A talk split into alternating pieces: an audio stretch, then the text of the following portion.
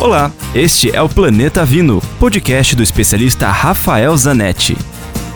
Eu sigo falando da ProWine, a maior feira de vinhos do Brasil que acontece em São Paulo.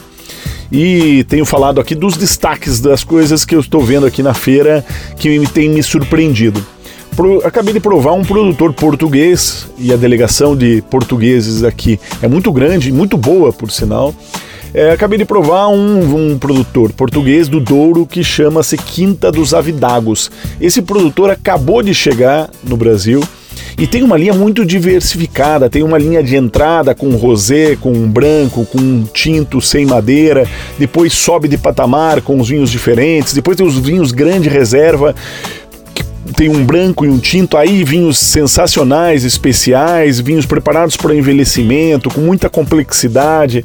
Mas me chamaram muito a atenção essa linha de entrada, essa linha de entrada é, que são os avidagos colheita mesmo, os vinhos sem envelhecimento, sem muita pretensão de complexidade e, e, e, e de guarda, mas que fazem o vinho delicioso, muito bom para comida, o branco com bom peso para um bacalhau, o tinto aguenta muito bem um cordeiro, por uma boa acidez, uma boa complexidade, uma boa estrutura, taninos macios. Grande produtor, uma grande surpresa, em breve estará no mercado de Curitiba. Dúvidas? Escreva para mim, rafael com ph, grupovino.com. Lembre-se sempre: se beber, não dirija.